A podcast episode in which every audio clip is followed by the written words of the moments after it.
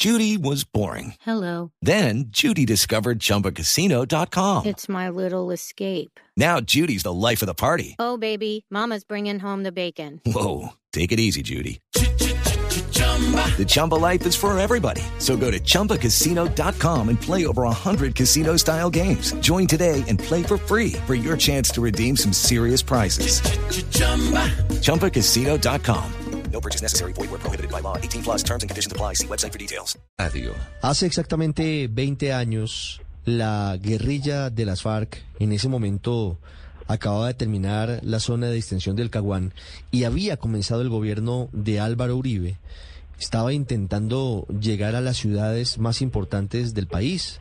Las FARC estaban pasando de la guerra de guerrillas a la guerra de territorios. Estaban tomándose ciudades capitales, sobre todo en los departamentos del sur del país, y habían comenzado a implementar una serie de tácticas terroristas por parte de, la que era la fuerza élite de esa guerrilla para cometer crímenes como era la columna móvil Teófilo Forero, que tenía asentamiento en el departamento del Huila y en el departamento de Caquetá.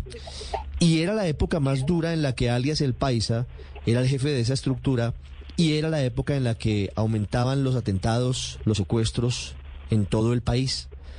Alias el Paisa acababa de cometer el secuestro de 11 diputados de la Asamblea del Valle del Cauca en un operativo cinematográfico.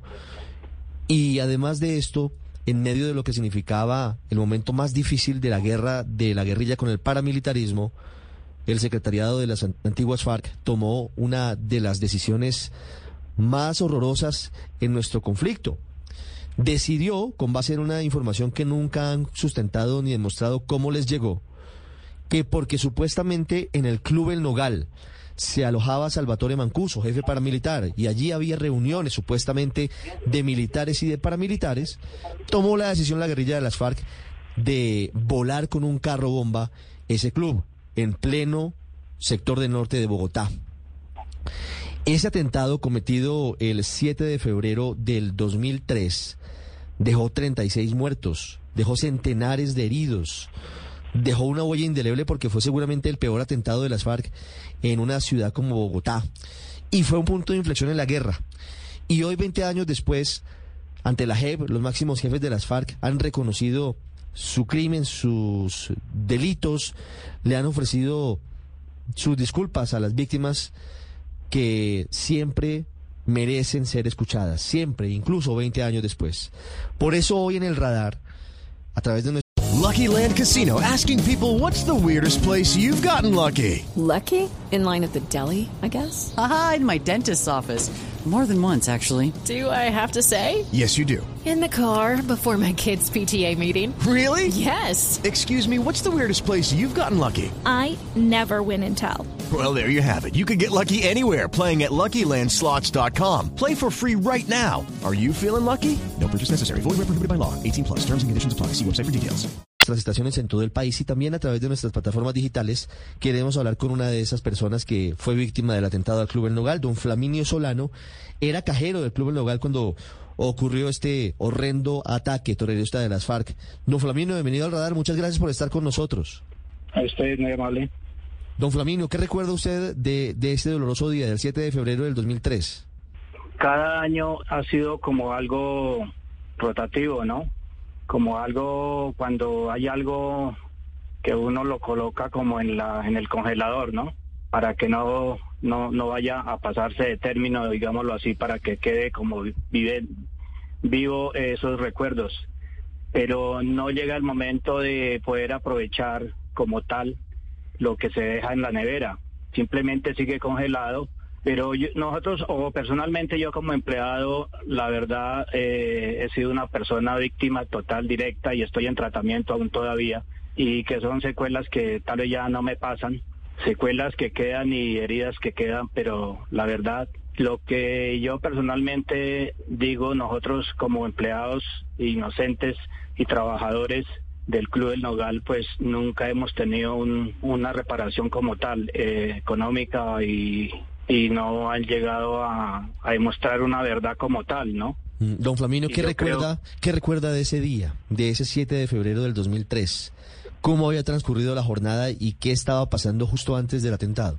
Pues la verdad yo ese día tenía un turno un turno partido, entraba a las 12 y, del día y regresaba y salía a las 3 de la tarde.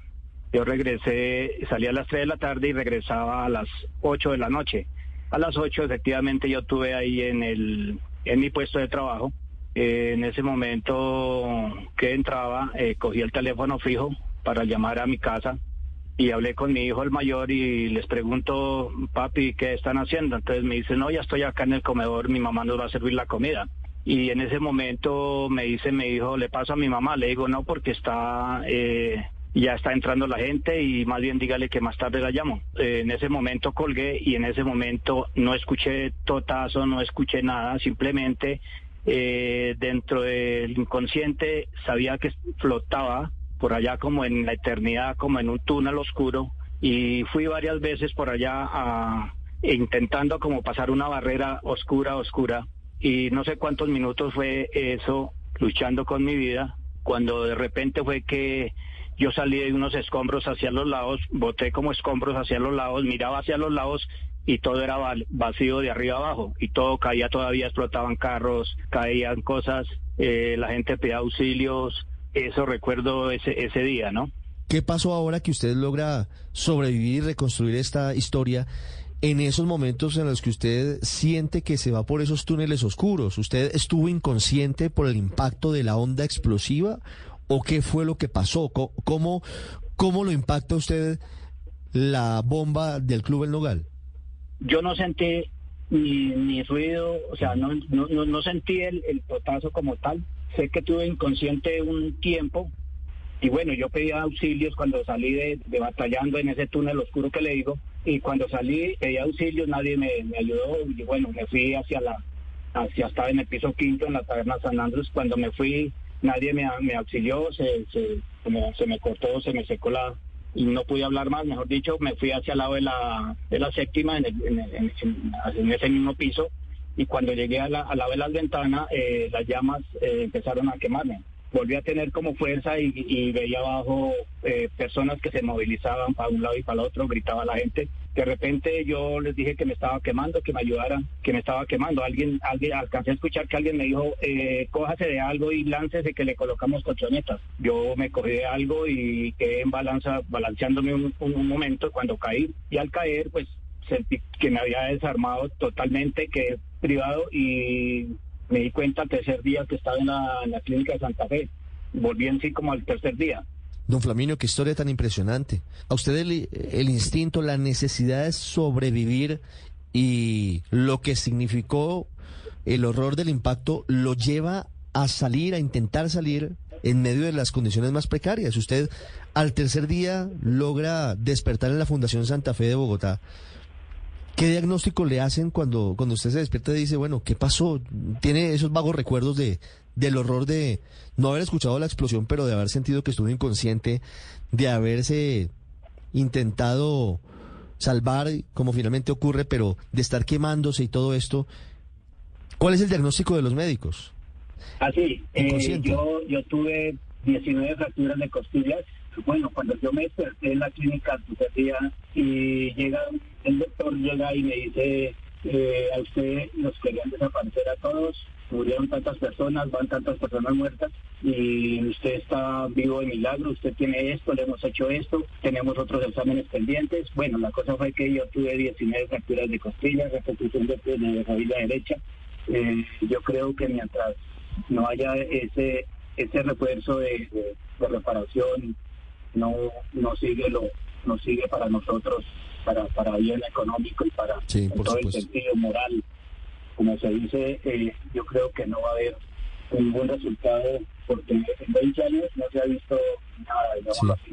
Don Flaminio, ¿cuánto tiempo después logra usted empezar a tener una vida cercana a lo que vivía antes del atentado? ¿Cómo es el proceso de recuperación posterior? Pues cercana yo creo que ya no la tengo. Ya no la puedo tener porque me da nostalgia saber que me gustaba mucha clase de deportes, trotar, jugar fútbol, etcétera. Ya lo único que puedo es eh, hacer, eh, entre comillas, un porcentaje de bicicleta estática. Es el único deporte que puedo. Siempre, digámoslo así. Sí, don Flaminio, ¿Usted regresó después de el tratamiento a trabajar en el Club El Nogal? Sí, claro, sí, señor. Eh, yo, yo regresé a, a los dos años, ocho meses. Me reubicaron, me reubicaron de cajero por eh, limitación de no poder estar de pie. Ya la vida para mí no es completa a partir de, del, del, del atentado. Don Flaminio, ¿usted cómo ve lo que ha pasado después de la firma del acuerdo de paz con las FARC frente a su caso en particular, frente al atentado al club El Nogal, frente a los daños físicos y psicológicos que usted ha sufrido?